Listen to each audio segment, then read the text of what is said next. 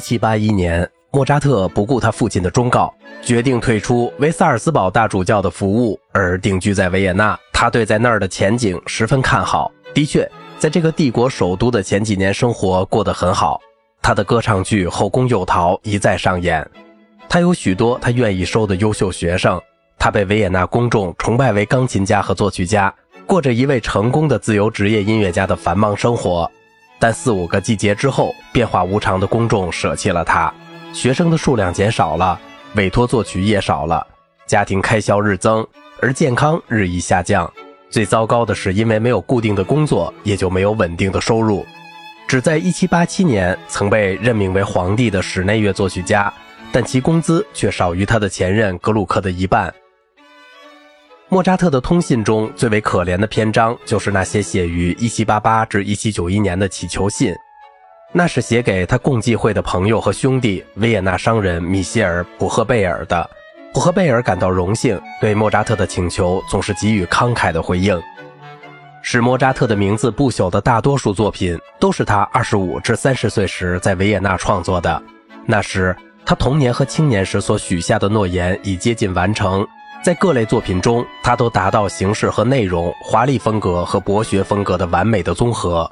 一方面是优雅而迷人，另一方面是肢体和情感的深度。在莫扎特生命中的最后十年中，对他主要的影响来自他向海顿的继续学习，以及他对约翰·塞巴斯蒂安·巴赫音乐的发现。巴赫的音乐是由格德弗里德·范施维滕男爵向他介绍的。这位男爵在他任奥地利驻柏林大使期间。对北德作曲家的音乐十分热心。范施维滕是德国图书馆馆员和一位忙碌的音乐和文学的业余爱好者。他后来还为海顿的最后两部清唱剧写了脚本。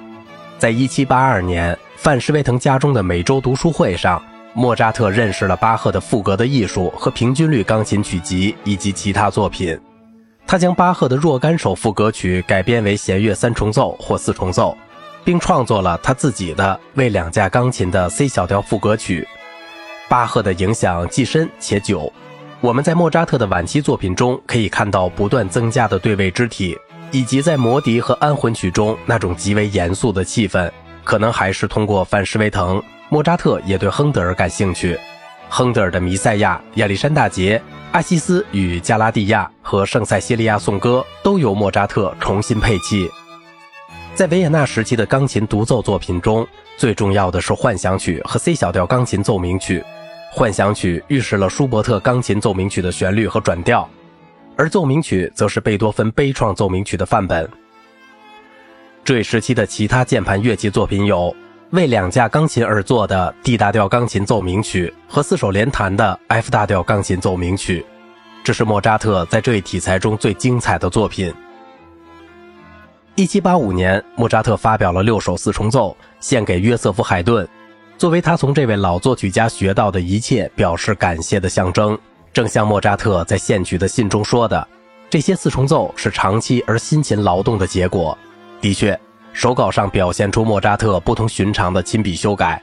莫扎特早就对海顿的作品第十七号和第二十号四重奏有很深的印象。并曾在1773年居住在维也纳时创作的六首四重奏中努力地模仿他们。海顿后来的四重奏作品第三十三号充分建立了用四种乐器完全平等地展开主题的技巧。莫扎特的六首海顿四重奏作于1782至1785年间，显示出他吸收海顿成就的精华已经达到成熟的程度，而不仅仅是一个模仿者。D 小调弦乐四重奏由于它的悲剧气氛而更引人注目。老式的巴洛克悲歌下行四音列出现在低音部，伴随以开头主题的重述。虽然作品才刚刚开始，但第一小提琴尽量利用在整个乐章中都能听到的最高音，在对比性的但却是严格的副部和结束部后，当主题在双纵线后返回到降 E 大调时，同样的低音线条立即使乐观的苏醒变得暗淡起来。C 大调弦乐四重奏以一个慢的段落开始。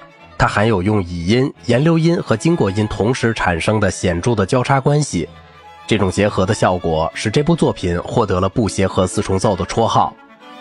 在莫扎特所有优秀的四重奏中，他的天才显示的最充分的是为两把小提琴、两把中提琴和一把大提琴而作的五重奏。